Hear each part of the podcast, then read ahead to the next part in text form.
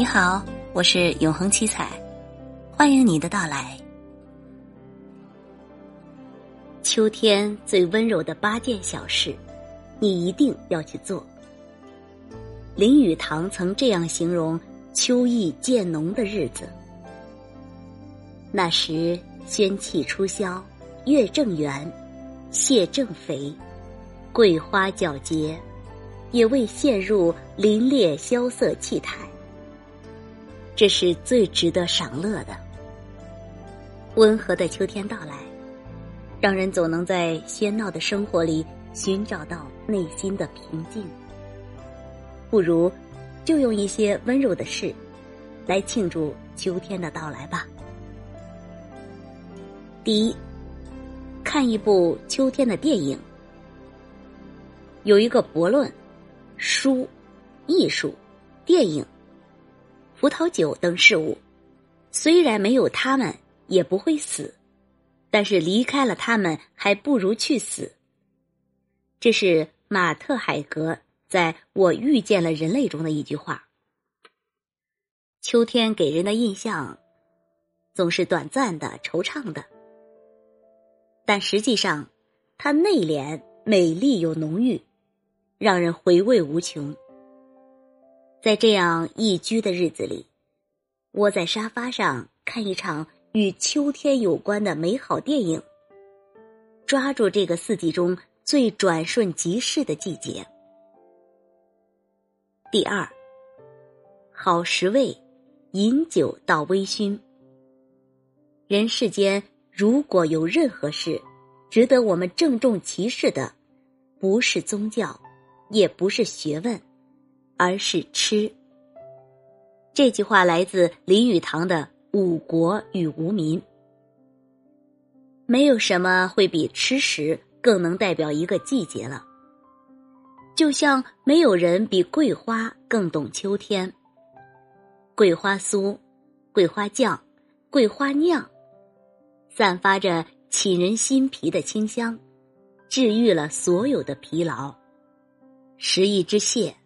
温一壶酒，来一碟桂花糯米藕，或者吃一只秋梨，唇齿之间满是秋的味道，如此简单，却那样幸福。第三，去书店阅读一本新书，我们还是偏爱书页轻微的沙沙声，还有。你怎么能在电子书里加上一朵野花呢？这句话出自刘易斯·布兹比《书店的灯光》。你有多久没有去过书店了？若挑选世界上最治愈的地方，书店一定榜上有名。微晒的午后，在书店里闲逛，拿起一本心仪的书。坐在某个角落里，静静的看上一天。读书的仪式感，从拆包装开始。每拆掉一本新书的封面，总是小心翼翼，又满怀期待。翻阅中，感受纸张在指尖的摩挲，为朴素的日子增添质感。四，听一首喜欢的老歌。一边听勃拉姆斯的室内乐，一边凝视秋日午后的阳光，在白色的纸呼啦窗上描绘树叶的影子。这句话出自村上春树的小确幸。秋季的某个清晨或午后，手捧一杯热茶，窝在家里的角落，听一首喜欢的老歌。任思绪随着熟悉动听的旋律舞动，让秋意在音符中拉开帷幕。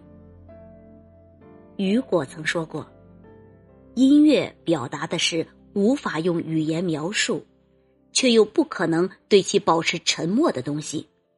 音乐就是无声的力量。”五，和家人朋友纯粹的聊天。爱一个人呢，就是希望能常常和对方待在一起，和这个人分享一些事情，一起笑，一起聊天关心彼此，一起做一些各种各样的事。重点是希望这个人能够幸福快乐，希望不好的事永远不要发生在他的身上。这句话出自希里尔·马萨霍托的《寻找光的女孩》。秋天是最适合团圆的了，趁着秋风微凉，去看看家人、老友，一起吃饭、聊天、叙旧，怀念过往，分享愉快。六，给衣橱换个颜色。时髦的东西总是在突出的个性之中，包含了相当广泛的共性。了解时髦，也就在一定程度上了解了一个社会和时代。汪国真，夏天的衣柜里充斥着鲜亮清新的元素，然而秋日来临，气温下降，衣柜里的元素也逐渐的温暖起来。拓色、棕色、卡其色，含蓄的颜色，不焦躁热烈，与秋的静谧正相合。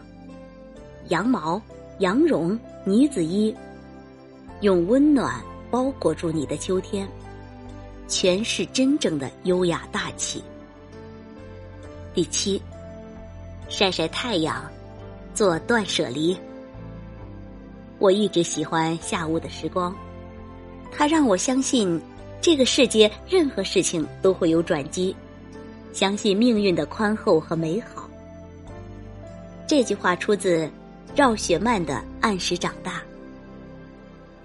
秋季的阳光暖而不燥，最适合晾晒衣物了。将过冬要用的被褥、衣服拿出来，好好的吸收秋天阳光的味道，让人变得。清爽、慵懒又幸福。正好趁着晒太阳的机会，好好的给家里做一次断舍离。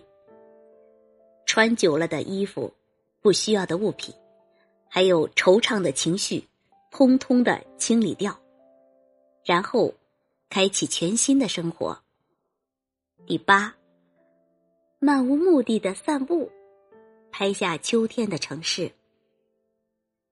随意的出门散步时，不知什么原因，从那一瞬间开始，时间的流逝开始变慢，自然而然的心情也变得丰富起来，重新发现那些被人遗忘的、令人怀念的事物，就连云彩的变动也让人感觉到心情愉悦。这句话出自谷口治郎的《散步曲》。找一个无事的黄昏，在城市中漫无目的的走走停停，或者骑上单车与秋风追逐，探寻这座城市中最美的角落。你会突然发现，秋天赋予了城市独特的灵魂。按下手机的快门键，将这份美景封存。还有很多事情。可以让我们更好的感受秋天。买一束鲜花，看一场日落，去打卡一家宝藏店铺。而自始至终从未改变的是那颗热爱生活、积极明媚的心。希望每个人都能在暖意洋洋的平常日子里，度过一个美好的秋天。亲爱的朋友，感谢您的聆听。